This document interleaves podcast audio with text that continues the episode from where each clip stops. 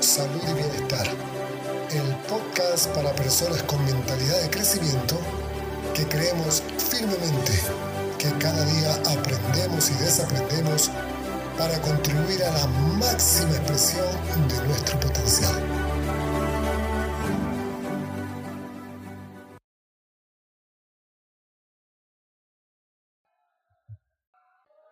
Buenos días, buenas tardes, buenas noches, allí donde te encuentres. Estamos en el segundo episodio de la temporada 2 del podcast Desarrollando Salud y Bienestar. Y en esta ocasión tenemos un invitado especial. Ya saben que todos nuestros invitados son súper interesantes, los que nos vienen a traer, los que nos comentan.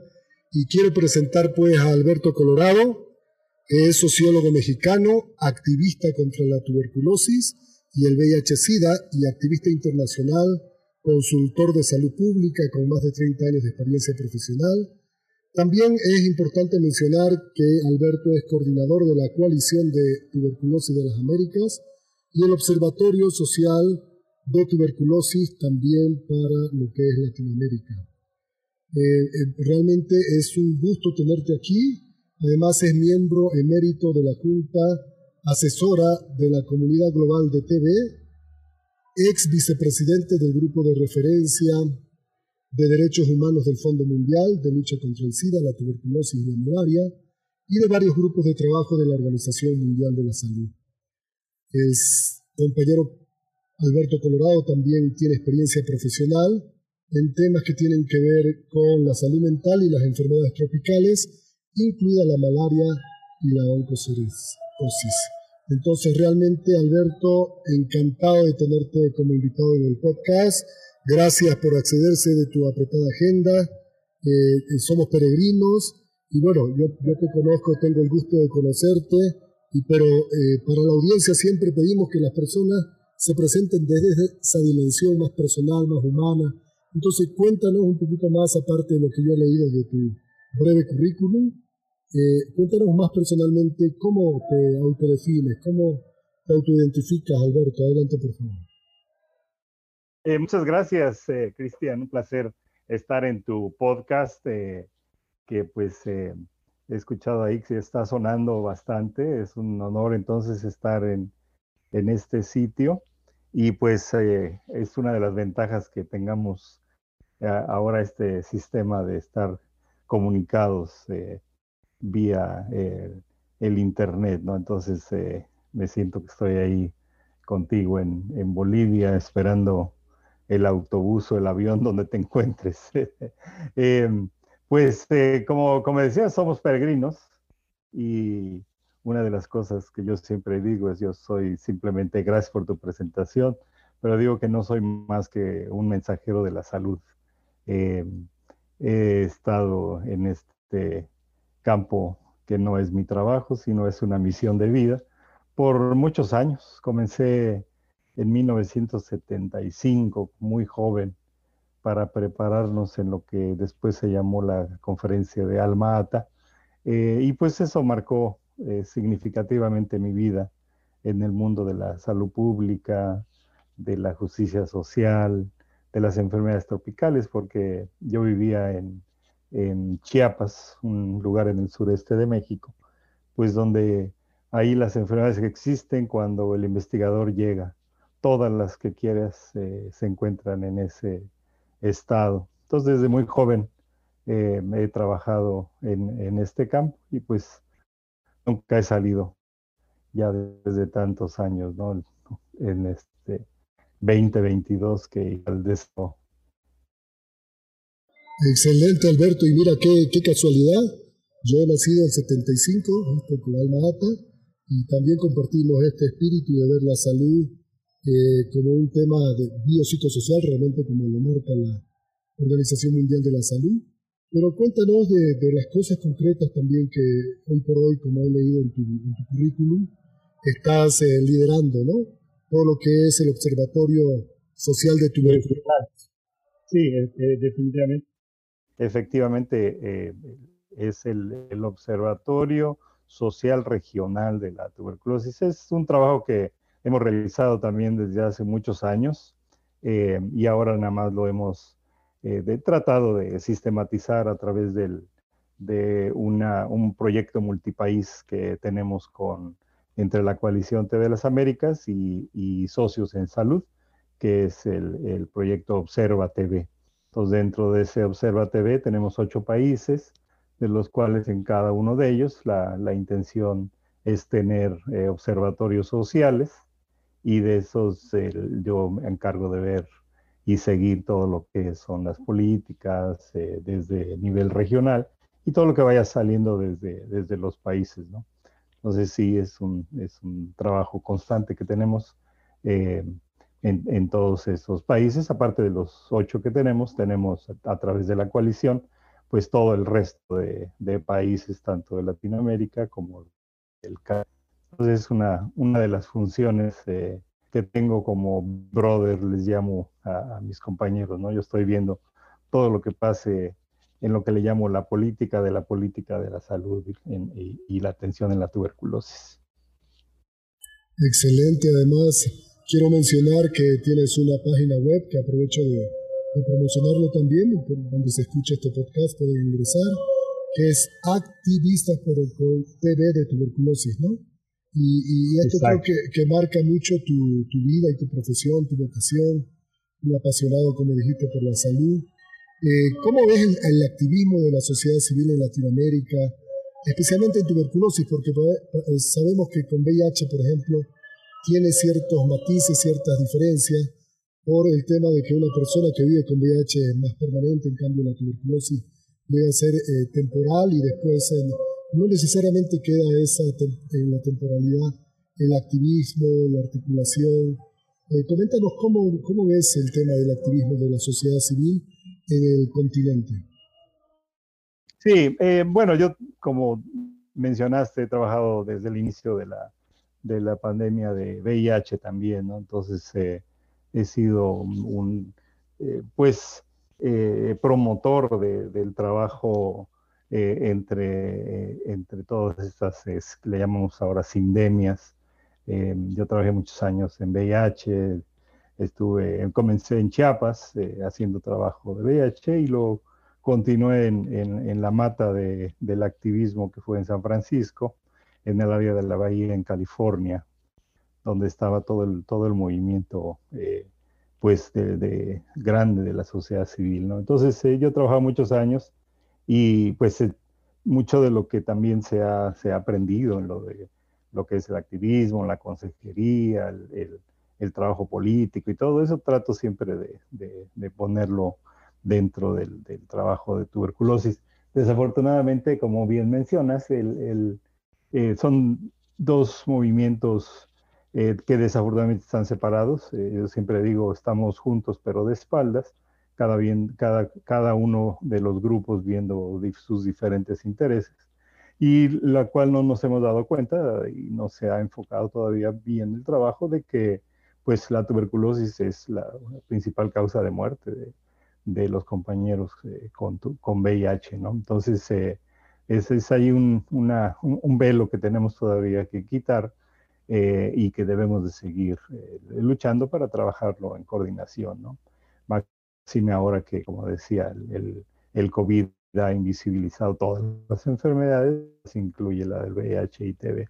Entonces, el movimiento de, de TB también pues ha tenido sobre todo mo grandes movimientos, eh, pero siempre ha, eh, prevalecido el enfoque de biomédico, biologicista, desde el punto de, ese vista biomédico, pues el, el personal de salud, el, el, sistema de salud te veía como un pulmón enfermo que había que restablecerlo y listo, ¿no?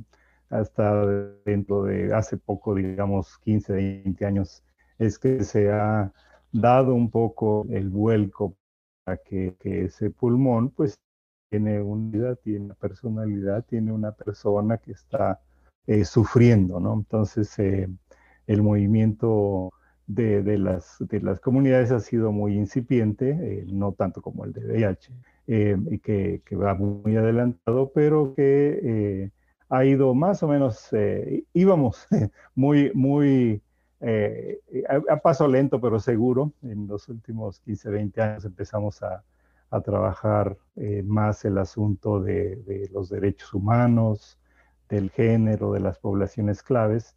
Sabemos que VIH tiene sus poblaciones claves, pero en, tuberculosis nada más era una cuestión de, de, aquella persona que estuviera enfermo y sobre todo de, de tuberculosis pulmonar. Entonces, em, el, eh, el, sentirse que se está trabajando a nivel de comunitario no era todavía un sentido. Ha habido grandes movimientos, como por ejemplo Perú, eh, donde está una de las, madres de todos los eh, grupos de, sociedad civil, de personas afectadas, eh, que, que, es el, el ACET Comas, en la cual ya tiene más de 30 años como, como como grupo que, se encuentra trabajando y velando por los derechos humanos de las comunidades. Y de ahí han nacido muchos eh, también grupos, grupitos que, intentan, que tratan de, hacer un trabajo, pero desafortunadamente todavía, como yo digo, es como un, nivel eh, eh, básico de, abogacía, tratando sobre todo de, sobrevivir, tratando de, exponer un poco la problemática, pero falta todavía mucho más movimiento a, un, un, activismo eh, más estratégico, más eh, eh, que digamos que pudiera cubrir todos los aspectos, tanto políticos, sociales, económicos, que, que tuviera una gran fuerza, ¿no? Desafortunadamente también las, las fuerzas neoliberales, las fuerzas que, que impiden que haya movimientos organizados, también juega, juega un papel ahí muy importante, ¿no? Eh, en algunos países son, son más, eh, eh, tratan de minimizar un poco más los, los, los grupos, las formaciones de grupo. Entonces hay una gran, todavía falta de, de, hay una gran falta de cohesión, falta apreciación tanto de los de, los, eh, lo que puede hacer la sociedad civil, como el miedo que tienen a veces los gobiernos de que las sociedades se organicen. Entonces, por ahí, por eso es que también todavía estamos en movimientos muy, muy, muy incipientes en, el activismo, que es algo que nosotros desde muchos años, obviamente, desde la coalición, desde grupos eh, que están un poco más formalizados, tratamos de siempre levantar a nuestras comunidades, empoderar, que ellos se empoderen sobre todo para que puedan hacer el, cambio, ¿no? Y eh, como decía, eh, llevábamos paso lento pero seguro hasta el 2020, 2020 que vino el COVID. Eh, entonces el COVID vino a retrasar todo lo que habíamos avanzado y sin embargo también vino a demostrar que todos los, lo que se pensaba que no se podía hacer en una enfermedad que es antigua como la tuberculosis, eh, se, se, vino a, abajo todos esos mitos cuando una enfermedad, un, un virus como el del COVID, pues todo se ha desarrollado aceleradamente, ¿no? aprovechando los medios eh, eh, de científicos, tenemos vacunas, tenemos medicamentos, hay, hay toda una revolución digital, etcétera en la cual se decía que, bueno, no podía hacerse en, otras enfermedades y sin embargo se ha hecho. Entonces ahí lo que digo es de que era un mito lo que teníamos como barreras y ahora tenemos que aprovecharlas dentro de lo que se hace en, el COVID, ¿no? Pero ahí vamos, ahí vamos eh, también con paso. Excelente. Particularmente me gustó lo que dijiste y este me quedo con esta imagen, esta metáfora que decía VIH y TB son como dos enfermedades dándose la espalda y mirando su propia perspectiva, ¿no? Pero mira, el, Fondo Mundial en muchos países eh, del mundo donde hace subvención, está optando por la subvención conjunta. Y esto está haciendo que haya una mirada no solo a los temas de coinfección TB-VIH, eh, también eh, cruzando obviamente el tema de COVID, que hoy para adelante va, va a tematizarse, y, yo creo que hay ventajas no solo de ventajas financieras, de costes administrativos, eficiencia, sino también ventajas programáticas, claramente. ¿no? Creo que cada uno puede tener, em, puede alimentarse y puede recrearse de, las particularidades. ¿no? Eh, ¿Qué opinas tú de, esta temática? Y también si nos puedes comentar un poquito de lo que tocaste, las poblaciones clave, los migrantes, las poblaciones indígenas, las personas privadas de libertad y también las personas que viven con VIH, que son las categorizadas por el Fondo Mundial para ah, la tuberculosis. Coméntanos estos dos temas para que nuestra audiencia también se pueda ilustrar. Sí, eh, pues eh, yo, tengo ideas encontradas sobre lo que ha hecho el papel del, Fondo Mundial, que bueno, ha, venido a, proporcionar eh, fondos a Latinoamérica y algunos de los países aprovecharon eso para no poner la atención que debería darle a los ciudadanos. Entonces, ahora están con una idea de, salir del, de los países, eh, llaman eh, cuestiones de transición y de, sostenibilidad y todo eso que en, mi, experiencia de tantos años, pues sé que no se va a dar en, los países. Entonces, ha sido, uh, como se dice, una bendición para un lado, pero pues también ha marcado bastantes cosas, porque no, no está en todos los países, no está en todas las regiones. Entonces los, se ha aprovechado bastante en algunos lugares, eh, han recibido los, los fondos, se han aprovechado, pero regreso yo ahorita y vemos que muchos países pues sigue, sigue la misma problemática o incluso incrementándose, ¿no? Sobre todo en tuberculosis hay una gran diferencia en la proporción de fondos que se da para VIH como la proporción que se da para, para tuberculosis. Eh, siempre estoy tratando de que, bueno, eh, eh, que se, se, cubran las tres enfermedades como deberían de, de hacerse.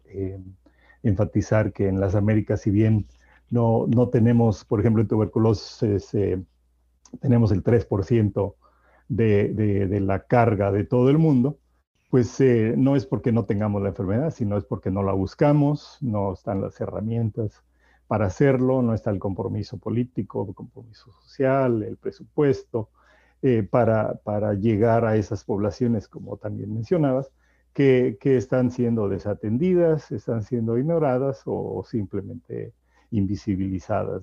Eh, la tuberculosis es un indicador de, un abuso al, derecho humano, de la, dignidad, de la salud de, las poblaciones y pues eso eh, hace que muchos países tengan un estigma, lo que le llamo el estigma político, ¿no?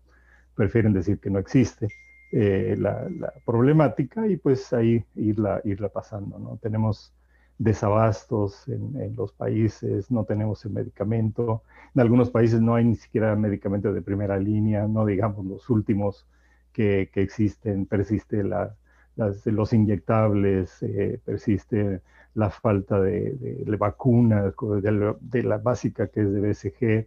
Entonces hay, hay una, una gran, gran problemática, sobre todo en la, en la filosofía del acercamiento eh, hacia las poblaciones.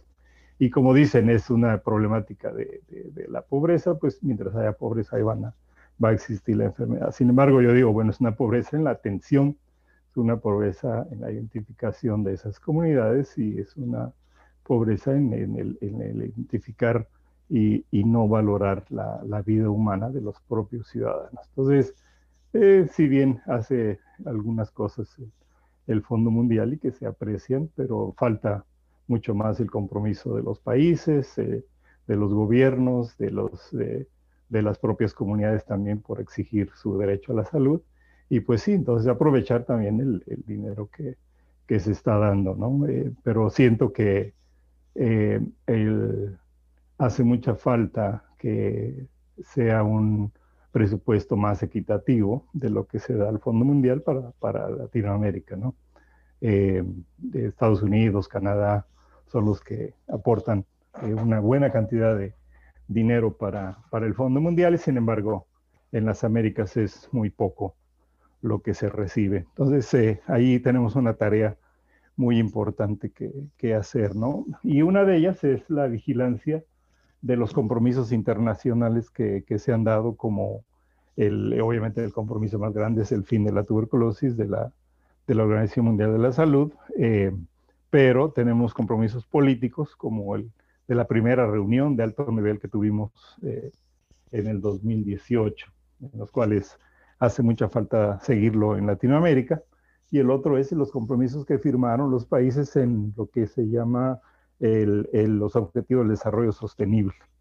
Entonces ahí se supone que tenemos grandes compromisos que deben de cumplirlos, pero nos falta monitorearlos, ¿no? Y falta ver, como decías también, eh, cómo es que la, la, enfermedad, la tuberculosis le está pegando a, poblaciones en las cuales, como decía, son, son desatendidas, como las poblaciones migrantes, las poblaciones eh, indígenas. Eh, pues hay, hay, tres formas. Eh, una es aquellas comunidades en las que biológicamente están al riesgo, están sensibles, como personas con VIH, personas con diabetes, aquellas personas que por sus trabajos están expuestos, como personal de salud, incluso hay una gran falta de control de infecciones en los países, eh, falta de, seguridad laboral para la gente, eh, etcétera. También eh, esas poblaciones que los contactos, por ejemplo, los, los, niños, las mujeres que están en alto riesgo y aquellas comunidades que por sus propias condiciones de, digamos, comportamientos sociales y todo, están también a gran riesgo, como las poblaciones trans, que, que es una, una población en gran riesgo eh, aquellos que usan drogas, aquellas personas que toman alcohol y aquellos que, pues por sus eh, mismas condiciones no llegan A, los servicios como las poblaciones que, tienen discapacidades. Entonces ahí tenemos en tuberculosis y en Latinoamérica una gran tarea de identificar esas poblaciones, eh, lo que se llama un enfoque más, más dirigido, un enfoque más de género, Em, y pues eh, más sostenible, ¿no? Porque llega un gobierno, cambia, cambian los, no hay presupuestos, cambian los presupuestos, eh, prioridades. Ahorita el, modo COVID está espantando a todos los, los, países otra vez y, pues eso va, va a continuar si las comunidades no se levantan ¿no? y, exigen su derecho a la salud. Te quería comentar, Alberto, que ha llamado mucho mi atención una publicación de hace un par de días que ha hecho el BID sobre el tema de la confianza, la confianza interpersonal, la confianza entre grupos de sociedad civil, la confianza de la población en su gobierno y los rankings, que, los datos que tenemos para, en esa publicación para Latinoamérica, para nuestra región, Latinoamérica y el Caribe, son bien bajos. ¿no? Y, y se me ocurre también que incluso en sociedad civil hace falta generar, alimentar y crear más confianza lo habías mencionado entre VIH, entre TB, entre malaria también, que es otro componente que a veces se queda rezagado. Tú como profesional también de la, de la salud mental, ¿cómo ves esto, estos factores? ¿Cómo ves el tema de, de la confianza interpersonal, la confianza dentro de la sociedad civil misma y de la, y de la población con sus gobiernos? Sí, bueno, que, primero qué bueno que mencionas eh, malaria. En, malaria también hace mucha falta eh, un trabajo de, organizaciones civiles eh, también por defender eh, el trabajo. Y la otra es que no, no una, una misma persona puede tener las tres enfermedades o todas, las ahora con el COVID hay gente que tiene hasta las cuatro. no, no, es, no es tanto el, el que, que, sea por, por problemática, sino que, que, las comunidades deben exigir su derecho a la salud independientemente de, de la, de la problemática que tengan, ¿no? Entonces son las propias, eh, las propias instituciones quienes han, nos han dividido en, en, en problemas de salud, ¿no? Entonces eh, tú, tú, vales un poco más si tienes esto, o vales un poco menos si tienes esto u otro, ¿no? El estigma en cada uno de ellos es, es eh, muy fuerte y la discriminación muy fuerte en, en todas estas enfermedades, ¿no? Entonces, la cuestión de la, de la confianza, del rapport, de, de el, el, lo, que le llamo la otredad, el, sentir de que uno, el poder, yo digo siempre, a veces la burocracia es más grave que la propia enfermedad, ¿no? Entonces, eh, eh, la, falta de sensibilidad, eh, el sentido de la, de la cotidianidad, lo, lo, extraordinario, todo eso eh, persiste en, como, como, filtros en que veas a las personas, ¿no? en, que veas que el, que el hilo de, entre lo que es un afectado y lo que eres tú como proveedor, tú como político, es muy ligero. y que en el momento que ya te infectas, te afecta una, una, problemática, entonces tú pasas inmediatamente a ser del otro lado, ¿no? Entonces, simplemente esa, esa visión de, del problema es el otro, es algo que, que, se tiene mucho que ver. Y efectivamente hay una gran desconfianza porque decimos en, en México la mula no era arisca hasta que la hicieron a palos. Entonces eh, ha, habido eh, y hay una gran desconfianza entre lo que es eh, pueblo y gobierno, pues por, por todos los antecedentes que tenemos y como te decía hace rato, en algunos incluso nos, nos ven en sociedad civil como una amenaza, ¿no? Cuando, cuando podemos contribuir bastante y es una de las cosas que está haciendo, por ejemplo, el proyecto de, de Observa TV, ¿no? Tratar de acercar un poco más a las comunidades con, con los gobiernos para tener un fin común. Eh, y una de ellas es, como, como dicen los objetivos, reducir las, las infecciones, reducir la muerte y reducir el sufrimiento, ¿no? Eh, la TV, aparte que da a las a los, eh, comunidades pobres y pobres desatendidas, eh, pues eh, empobrece, ¿no? Entonces eh, causa mucho más problemas y la gente vive, vive más a la cuestión del día, más en, el sufrimiento que está sintiendo ahora, ¿no? Entonces hace mucha falta definitivamente un trabajo más de, de cohesión, de, de, de relaciones, el trabajo de mindfulness, que el, yo soy un practicante de mindfulness, en los cuales simplemente... Ajá, eh, ¿Aló? Sí, sí, mindful, mindfulness me parece genial. Me, me, me tocó, sí, quería preguntarte aquello, eh, profundízanos en eso porque me parece genial esa idea. Sí, lo, lo, de, lo de mindfulness lo he traído de hace muchos años también, yo soy practicante. Y, y pienso que si, si pudieran en los países eh, tener una, una sentarnos, eh, tanto las comunidades afectadas, la sociedad civil, los proveedores, los políticos, sentarnos a hacer una, una introspección, un, trabajo de reflexión en lo que, eh, cómo funcionan nuestros pensamientos, cómo funciona la, conciencia de eso y, y, cómo repercute en, en, la práctica de cómo atiendes al otro, creo que se podría tener una, una mejor perspectiva de que, de que todos somos uno, ¿no? De que, de que estamos interconectados, de que, de que, si sufre uno, sufren todos, ¿no? Eh, como decimos en, en México, el llanto, de, el llanto de un niño en la calle es el llanto de tus propios hijos, ¿no? Entonces, una muerte de una persona con, con tuberculosis, con VIH, con lo que quieras, pues es, eso debe afectar a, a, todo nuestro ecosistema, ¿no? Eh, eh, humano. Entonces, pienso que hay, hay herramientas como esas, ¿no? Que, que pudiera, por un lado, siempre digo, si, si la comunidad eh, afectada estuviera consciente también de, de, de cómo, cómo afecta eh, el, el, el, sentido catastrófico de pensar qué le va a pasar a el, lo que tuvo en el pasado y lo que viene en el, en el futuro, que, que, pues nadie lo sabemos, ¿no? Pero se centran en el, en el presente y tratan de ver la situación como, como la tienen en este momento y tanto el, personal de salud que pudiera también centrarse en el aquí, la ahora y en la persona, en el ser humano.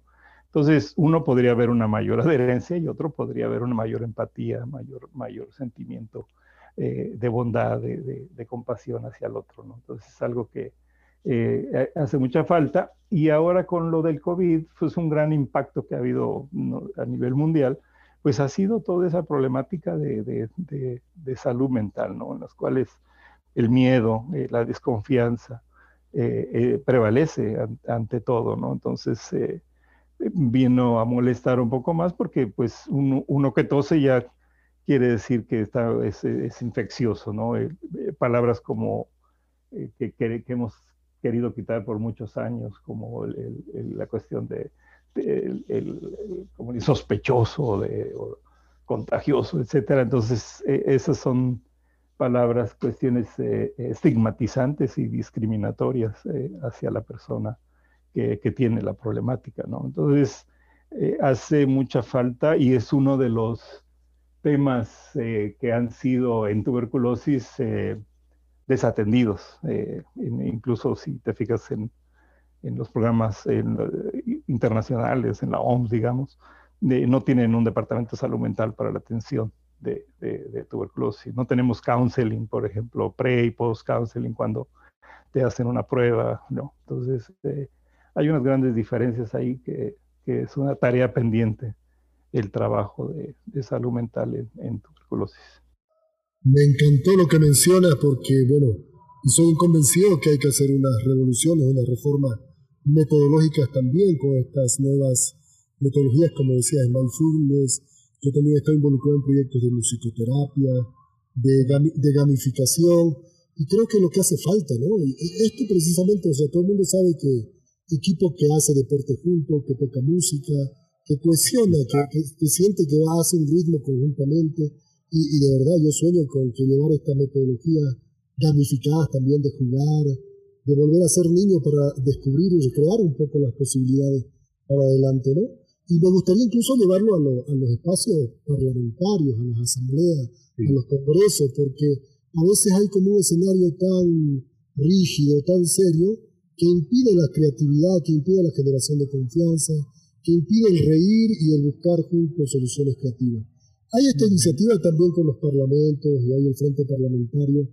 Eh, coméntanos cómo ves el, nivel de normativa en la región. Eh, ¿Es suficiente, es insuficiente? ¿O estamos, como dicen también otros que nos critican, excesivamente eh, reglamentados y normatizados? y eso supone también una, parte de desconfianza, ¿no? Cuando desconfías, necesariamente tienes que ponerlo el contrato, que la cláusula. Y, vemos países que no tienen tanta normativa, pero que en la realidad están cumpliendo lo poco que hay. ¿Cómo ves ese tema, Alberto?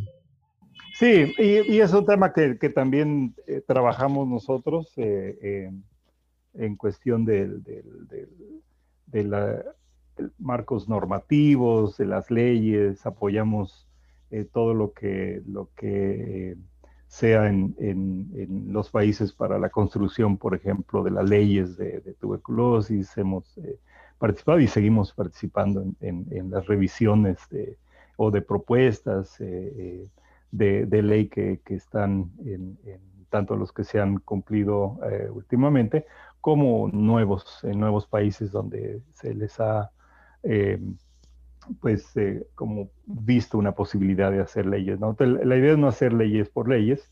Hay algunas leyes también que, podrían ser nocivas para la salud, eh, más punitivas, etcétera, etcétera. Entonces lo que, lo que nosotros vigilamos es de que esas leyes, si son necesarias que se apliquen en los países, tengan la perspectiva eh, de derechos humanos, el, enfoque de género y que se atienda a, las poblaciones que, están mayoritariamente más afectadas, eh, con, protección social, con presupuestos robustos, con que se tengan eh, eh, toda una infraestructura lista, disponible en, todos los lugares y, en todos los espacios para que pues la comunidad pueda, pueda asistir, ¿no? Entonces uno, uno de los mitos es de que, de que la TV se cura, uno de los mitos es de que la TV es, es gratis, eh, sin embargo, pues lo vemos que, no es cierto, ¿no? Que la gente tiene que pagar mucho, la gente tiene que caminar mucho.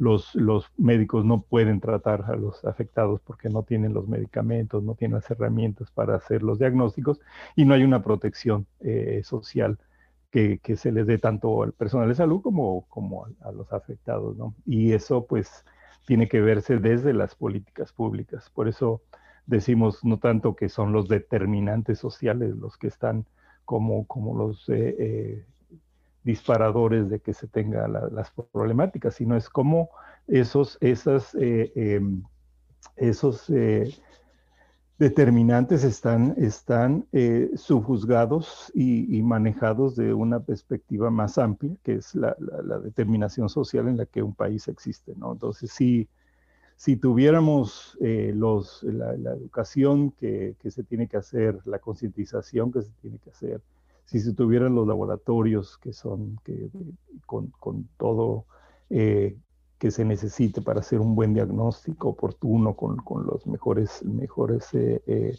herramientas disponibles en este momento para, para los diagnósticos, para, para, la atención universal en, las, en, en los, en las drogas si se tuvieran los medicamentos apropiados eh, disponibles también eh, eh, a nivel mundial, eh, ya con, por ejemplo, para los niños, que estuvieran, que no es que no tuviéramos los, los inyectables, que se cambiaran ya que tuvieran los nuevos medicamentos, eh, que ya no son tan nuevos, pero no los tenemos en Latinoamérica, que, que tuviéramos una protección social mucho mejor, que se diera seguimiento a esas personas que quedaron con grandes secuelas. Eh, uno de, mis grandes dolores en Bolivia es que, que ustedes, su, su, gente se les, se les muere por, simplemente por medicamentos de, primera línea que tienen las famosas rafas, las reacciones adversas. Eso, eso el mundo debería de estar gritando por qué es que está pasando esa situación en su país y en, todo, en toda la,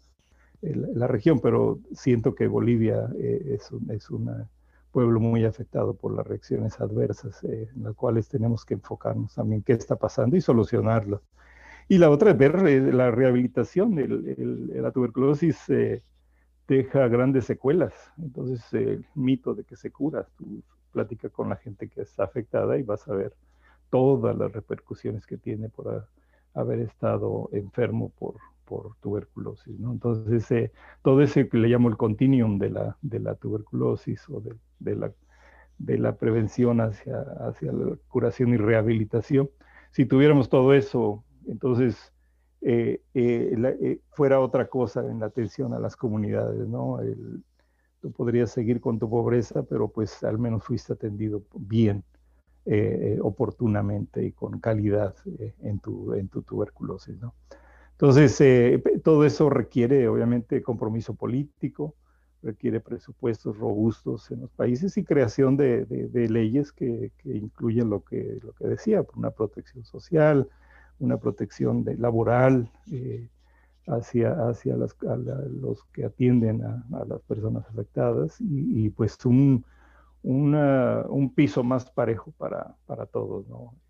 Un gran problema es la, la desatención, la, falta de presupuesto y ahora que, como hemos visto, el, enfoque en, esta epidemia, que, el, problema más no es tanto el virus, sino los mecanismos que realizan para tratar de cubrirlo, ¿no? Porque no, no parece que no tuvimos, no tuvimos chikungunya, no tuvimos dengue, se, no se aprendió de todas esas, esas eh, problemáticas que nos dio en Latinoamérica, ¿no? Entonces, eh, todo el, enfoque sanitario que, se le ha visto, que se ve ahora, lo, lo, se hizo en, en, la epidemia eh, mal llamada eh, de la fiebre española, ¿no? En 1918.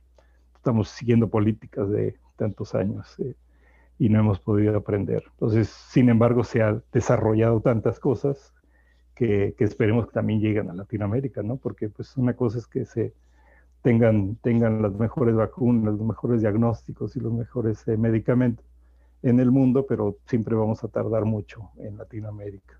Y hemos visto que sea, la pobreza se ha incrementado, eh, el Producto Interno Bruto se ha regresado también, la mortalidad eh, se ha incrementado en tuberculosis y, pues tenemos para larga todavía mucho que, que hacer para que una nos nivelemos a lo que veníamos en el 2019 y la otra pues esperar un tsunami de casos que, que pueden salir o mortalidad que, que vamos a, a, tener. Los, los políticos eh, tienen una gran eh, responsabilidad. Eh, tenemos que buscar aquellos políticos que sean más solidarios, hacer que las, las políticas que se hagan, las leyes que se hagan, realmente se vayan a la práctica, ¿no? Porque pues muchos países somos, somos famosos teniendo leyes y, códigos de conducta que no se siguen. La corrupción, eh, la burocracia es mucho más eh, dañina que las propias enfermedades. Correctamente, comparto perfectamente esto que mencionas y, interesante lo que ponías también el contexto COVID, porque hoy día estuvimos justamente con el viceministro de Salud aquí en Bolivia hablando de las nuevas enfermedades desatendidas, que por tener modo COVID, como tú lo pusiste, hay, hay, realmente varias enfermedades que se están desatendiendo y hay mortalidad indirecta también por esta saturación del sistema de salud. Eh, quiero una recta final, Alberto, y permítenos otra vez eh, llegar a, la persona, porque tú tienes una marca personal, además con tu sombrero, que la audiencia puede ver en la, puede ver en la portada del podcast, realmente tienes marca personal y, mucha admiración y respeto en la región, pero también queremos aprovechar ese, esa experiencia, esas lecciones aprendidas y que tú lo compartas. Un nicho importante de, de audiencia de este podcast es personal de salud, es sociedad civil, es otras disciplinas que están eh, focalizadas en el tema de la, de, la salud, el desarrollo integral. Y como se llama el podcast Desarrollando Salud y Bienestar, no queremos perder la oportunidad de que tú nos puedas compartir con, con toda la audiencia que nos puedas decir cómo haces tú para cuidar tu propia salud, dado que estamos eh, también eh, en, en, una época donde hay mucha, mucho correteo, hay, mucho estrés, hay mucha prisa. Este, tú ya nos has dado pistas, eh, nos ha dicho el mindfulness, pero ¿qué otras cosas? ¿Qué podrías aconsejar a todo el personal de salud que, que tiene una presión importante y que atiende personas eh, eh, afectadas con tuberculosis? ¿Qué mensaje le puedes dar más así a nivel personal de lo que tú mismo practicas?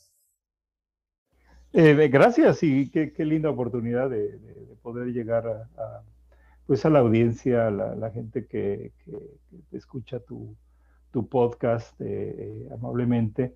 Y bueno, una vez que eh, están escuchando este, este podcast, quiere decir que hay, hay interés en, su propia ah, salud, en su propio conocimiento, ¿no? Entonces, una de las cosas que siempre digo es hay, que, hay que cuidar al cuidador, ¿no? el avión te dice la mascarilla primero y luego la pasas a, quien lo necesite. Entonces es muy importante, muy importante que te, que te cuides, que se cuide la persona, eh, que no tome las cosas también tan personales, porque pues eh, que identifiquemos cuál es el enemigo, ¿no? El enemigo son todas estas eh, cargas que tienen desde las enfermedades, la burocracia, la injusticia social. Esas son, son las problemáticas en las cuales tenemos que estar peleando, ¿no? No es tanto la persona que lo porta, sino los que estamos luchando contra ello, ¿no? Eh, es, es, es, muy, muy importante centrarse, centrarse en, en, en, el aquí y el ahora, porque es lo único que tenemos, ¿no? La vida es lo, lo más importante y lo que queremos son activistas sanos también y eh, eh, queremos que las comunidades se restablezcan lo, mejor y más pronto posible. Entonces eh, es, importante saber, saber qué fuerzas son las que alimentan las problemáticas, el estrés, la enfermedad, todo esto, y, saber cómo, afrontarlas con, pues, tenacidad, con, con empatía, con compasión. Eh, también hasta el más malo eh, tiene, una, eh, razones para, para ¿no?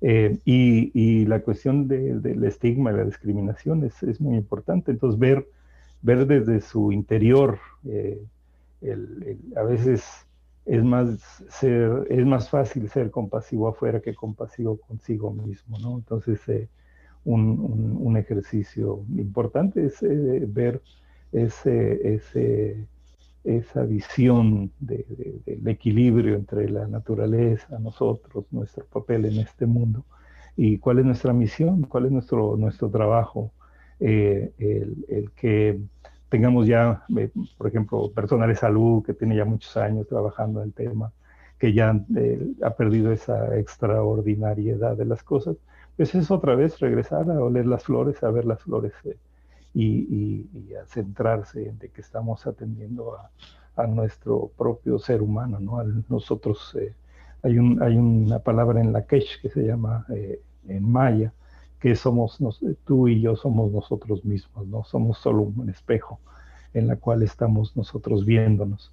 Entonces, en el momento en que, pienses que, que, esa, esa necesidad, esa misión de, ayudar siempre, pues eso hace que, se quiten todas muchas barreras, ¿no? Eh, y que, realmente veamos al ser humano como lo que es un, ser humano, ¿no? Em, y pues, como digo, eh, una copita de vino. Eh, yo tengo mis happy hours todos los días a las 4 de la tarde de, donde esté. Entonces es una, una forma de, de abrir al, al, mundo, al pueblo, con una copita de vino para que pues también eh, recibamos la energía eh, positiva de todo, ¿no? Entonces, eh, alimentarse bien, este, estar bien consigo mismo es una, una de las cosas que, que, te mantienen centrado y centrado en tu, en tu misión de trabajo. Entonces, como digo, estamos en un en el tren justiciero donde nuestro camino es hacia, hacia los derechos humanos, la, la justicia social, ¿no? y pues eso es lo que nos mantiene y un, éxito que, alguien reciba su medicamento, alguien se ha curado, eh, es, un motivo para, para, continuar con la vida, ¿no? Entonces, eh, para nosotros o para mí es una, es una, no es trabajo, sino es una misión de vida. Qué lindo, qué lindo e inspirador, Alberto.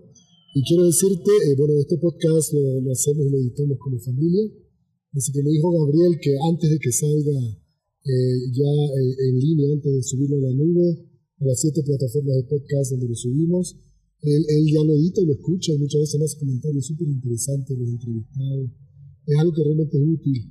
Diego, que por otro lado mi otro hijo hace el diseño de la tapa y que también escucha el programa, y por supuesto mi esposa y mis hijas cuando estén más grandes, seguramente van a escuchar este, estos episodios, van a disfrutar con toda esta esta transmisión, este aprendizaje que nos permite eh, darlo en, la distancia que estamos.